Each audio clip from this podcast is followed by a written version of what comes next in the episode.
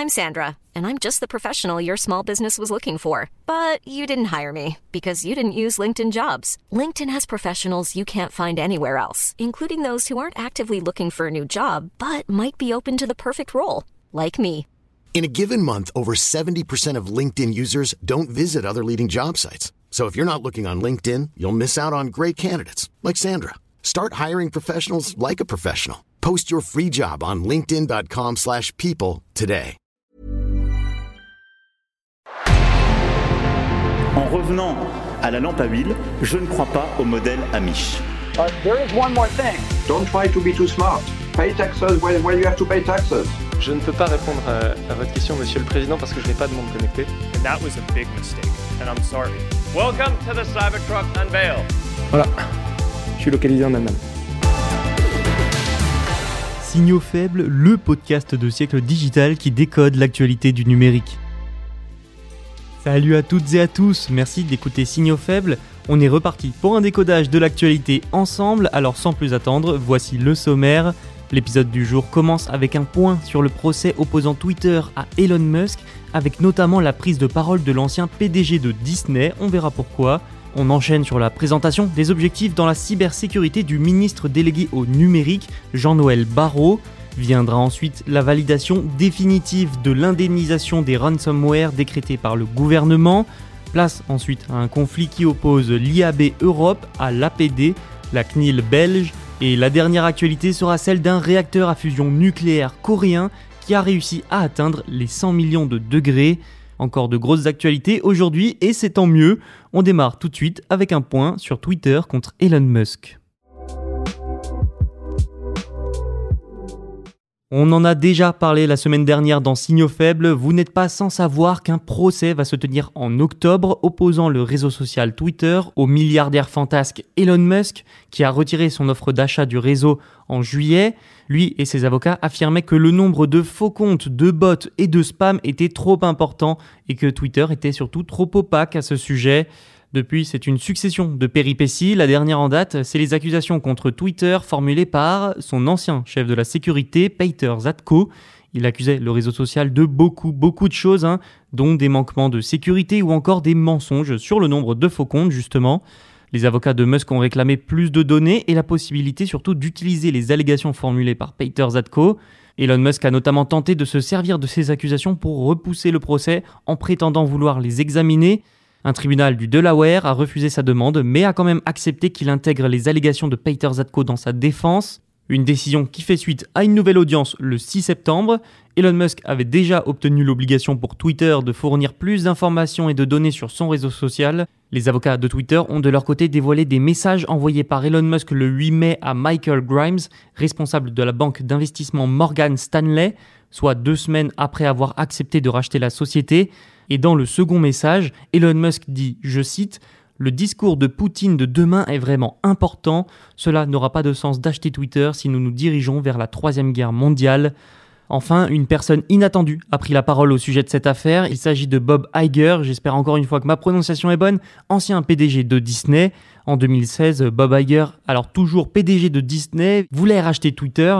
Il était convaincu que c'était un super canal pour promouvoir la marque Disney. Mais patatras, la présidentielle américaine arrive et il se ravise juste avant. Répondant à une question lors de la conférence du Code 2022, il a expliqué son désistement en déclarant oui, c'était une excellente solution du point de vue de la distribution, mais nous avons regardé très attentivement tous les utilisateurs de Twitter et nous avons estimé à ce moment-là, avec l'aide de Twitter, qu'une partie substantielle n'était pas réelle. On en déduit donc que le nombre important de faux comptes ne date pas d'hier. En tout cas, le fait que Musk puisse intégrer maintenant les accusations de Peter Zatko aux siennes renforce sa position dans ce procès.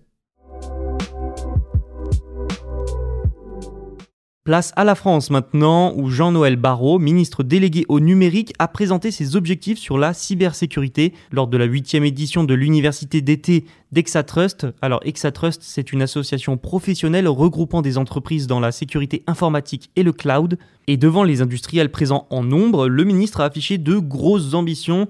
D'ici 2025, il veut tripler le chiffre d'affaires du secteur, qui était de 28 milliards d'euros en 2020. Il souhaite aussi faire apparaître pas moins de 3 licornes, ces startups valorisées à plus d'un milliard d'euros, sans oublier sa volonté de créer quand même 37 000 emplois. Pour tenir ces engagements qui ne sont quand même pas rien, le ministre a promis la création d'un, je cite, accélérateur à destination des startups de la cybersécurité.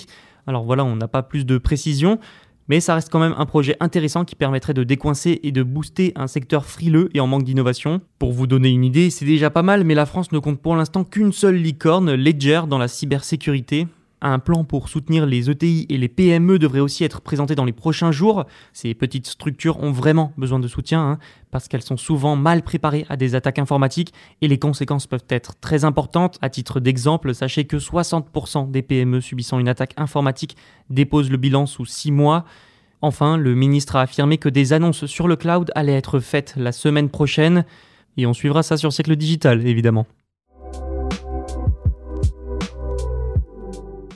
Toujours dans la cybersécurité, parlons cyberassurance. Le gouvernement français a choisi d'entériner l'indemnisation des ransomware. La Direction générale du Trésor a lancé il y a plus d'un an un rapport sur le marché de la cyberassurance.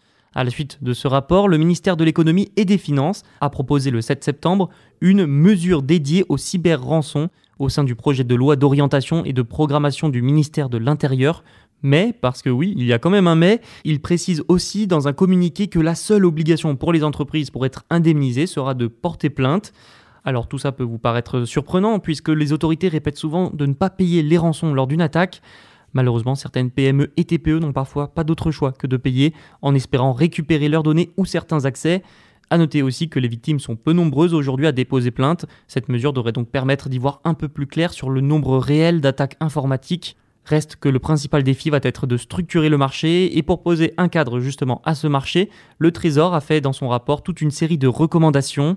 Pour entériner rapidement l'indemnisation des cyberattaques, un groupe de travail réunissant tous les acteurs concernés sera d'ailleurs créé fin septembre. Connaissez-vous l'IAB Europe? Il s'agit de l'International Advertising Bureau Europe, l'organisation qui réunit les acteurs de la publicité numérique une affaire l'oppose à la CNIL belge, l'APD, une affaire qui peut sembler lointaine et anodine, mais qui touche en fait des milliers de sites et des millions d'annonces, ne serait-ce qu'en France. Et on commence par faire un petit peu de définition. Le Transparency and Consent Framework, généralement appelé TCF, est le fruit de l'IAB Europe et de ses partenaires.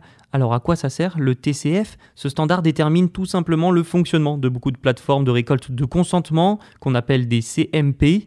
Donc simplement, une fois obtenu, le TCF permet d'activer des systèmes pour présenter des publicités ciblées aux internautes. Bon, en gros, ça donne les pop-up que vous voyez souvent apparaître quand vous allez sur un site et qui agacent beaucoup, beaucoup d'utilisateurs. Et le 5 novembre 2021, l'IAB Europe a annoncé s'attendre à ce que cette norme, la TCF, soit reconnue coupable de non-conformité au RGPD par l'APD, donc la CNIL belge. C'est bon, vous suivez parce que c'est pas terminé. Hein. La première décision de justice sur cette affaire tombe en janvier 2022. L'APD, donc la CNIL belge, condamne l'IAB Europe à une amende de 250 000 euros. Sans surprise, l'organisation fait appel. Et là, accrochez-vous, l'autorité belge estime aussi que l'IAB Europe est responsable du traitement de ce que l'autorité considère comme des données personnelles. Alors, ce qu'elle considère comme des données personnelles, ce sont des TC strings. Ce sont des signaux utilisés pour récolter des données, données utilisées ensuite par les annonceurs pour afficher leur publicité ciblée. Évidemment, l'IAB n'est pas d'accord avec toutes ces interprétations de la part de l'APD. Précisons que les milliers de sites qui utilisent ce système du TCF sont eux aussi en non-conformité avec le RGPD du coup. Et au final, l'IAB Europe a fait 8 appels et la Cour d'appel de Bruxelles en a rejeté 5. Et cette affaire va loin, hein, puisque l'appel est maintenant suspendu en attendant la réponse de la Cour de justice européenne qui doit statuer sur des questions juridiques. Une réponse européenne qui pourrait quand même mettre plusieurs années à arriver. Reste à voir ce que l'APD va faire pendant ce temps. Voilà, c'est pas une affaire facile à comprendre, mais sachez qu'il existe plusieurs articles sur ce sujet si vous voulez aller plus loin, plus dans le détail, sur siècledigital.fr. Et on conclut cet épisode par une information plus simple. Un réacteur à fusion nucléaire coréen a atteint 100 millions de degrés pendant 30 secondes. Alors 30 secondes, ça peut sembler très peu, mais c'est plutôt très encourageant. La durée comme la température ne sont pas des records, mais la réaction stable et simultanée d'une telle température avec une telle durée rapproche les scientifiques d'un réacteur à fusion viable. Le plus gros défi est maintenant de l'ordre de l'ingénierie et non plus de la physique. Il s'agit de traduire la technique utilisée dans ce cas-là à une échelle suffisante. Mais malgré tout, une énergie de fusion viable est encore loin, très loin, à plusieurs décennies même. La France n'est d'ailleurs pas en reste, avec des travaux sur le plus grand réacteur à fusion expérimental, l'ITER. L'expérience a été arrêtée au bout de 30 secondes seulement à cause de limitations avec le matériel. S'il va falloir se montrer très patient, cette nouvelle démonstration n'en est pas moins encourageante. Voilà, c'est tout pour aujourd'hui. Vous pouvez écouter tous les podcasts de Siècle Digital sur siècledigital.fr et toutes les plateformes de streaming. Et nous, eh bien, on se retrouve demain pour un nouvel épisode. Mom deserves the best, and there's no better place to shop for Mother's Day than Whole Foods Market. They're your destination for unbeatable savings, from premium gifts to show-stopping flowers and irresistible desserts. Start by saving 33% with Prime on all body care and candles. Then get a 15-stem bunch of tulips for just $9.99 each with Prime. Round out Mom's menu with festive rosé, irresistible berry chantilly cake, and more special treats. Come celebrate Mother's Day at Whole Foods Market.